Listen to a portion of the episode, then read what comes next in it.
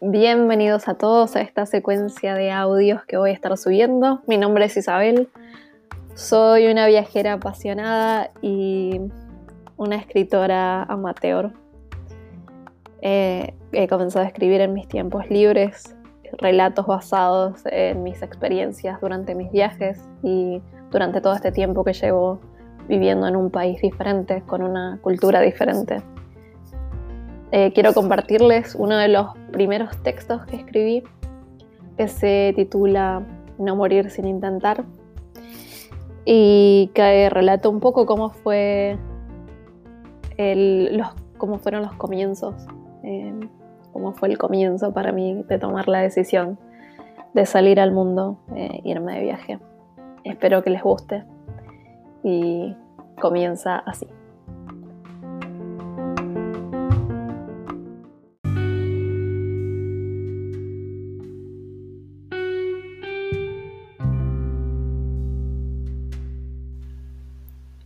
No morir sin intentar. Tal vez sea por esas muchas horas frente a la computadora, maravillada con la encarta. Visitaba el mundo a través de esas imágenes e historias y me gustaba pensar que un día, cuando sea grande, iba a estar ahí. Tal vez sea porque mi vieja me contaba lo mucho que había querido viajar a lo largo de su vida sin poder conseguirlo. Al fin y al cabo, una hereda más que parecidos físicos. No lo sé.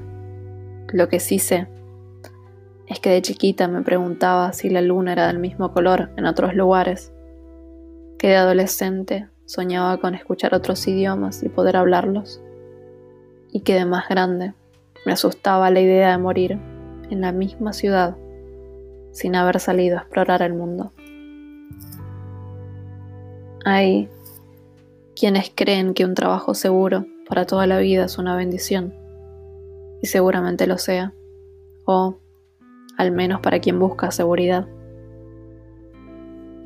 A mis 19 años tuve la suerte de comenzar en un trabajo de esos, seguros y para toda la vida. Pero para toda la vida, para toda la vida es mucho tiempo. En un contexto donde es tan valorada la seguridad de saber qué va a pasar día tras día ¿Cómo explicar que para uno no es más que una aburrida secuencia que se repite infinitamente? Que saber a dónde voy a ir, cómo y a qué hora, cinco veces por semana, por los próximos 35 años, da pánico.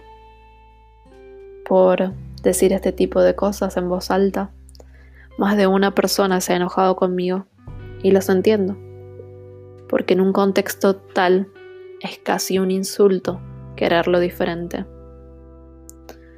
Me han tildado de loca, rara, inmadura, desagradecida. Y posiblemente haya sido todo eso en algunos momentos de mi vida, pero sin dejar de ser alguien que sabía dónde su felicidad no estaba.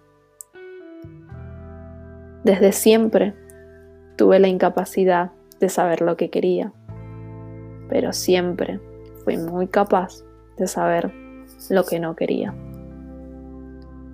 Y ahí estaba yo, un lunes de oficina, el mismo colectivo de cada mañana, el mismo té, las mismas galletas, el mismo lugar. Pero yo estaba a punto de dar un giro de timón en dos mensajes de texto.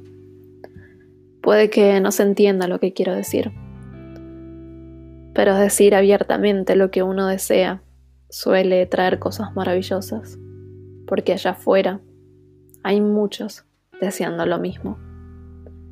Yo mandé ese mensaje como quien tira una botella con un deseo de armar, y resulta que quien levantó la botella era alguien que estaba buscando cambiar certeza por incertidumbre.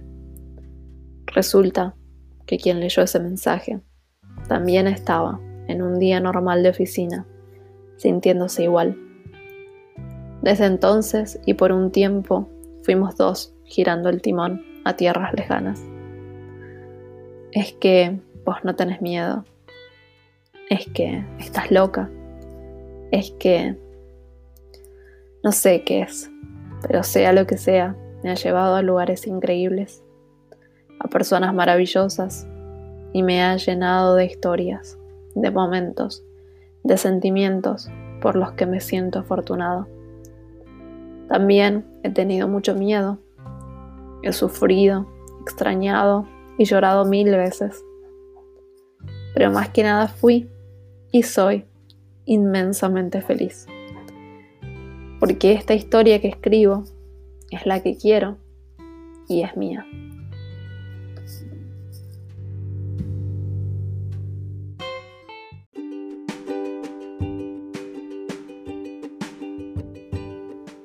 Muchas gracias por haberse quedado hasta el final del relato. Por favor, déjenme saber si les gustó o si no, si cómo se sintieron este, con esto que estuvieron escuchando. Eh, y otra vez les agradezco un montón por, por estar acá. Les mando un abrazo grande y los espero para el próximo relato.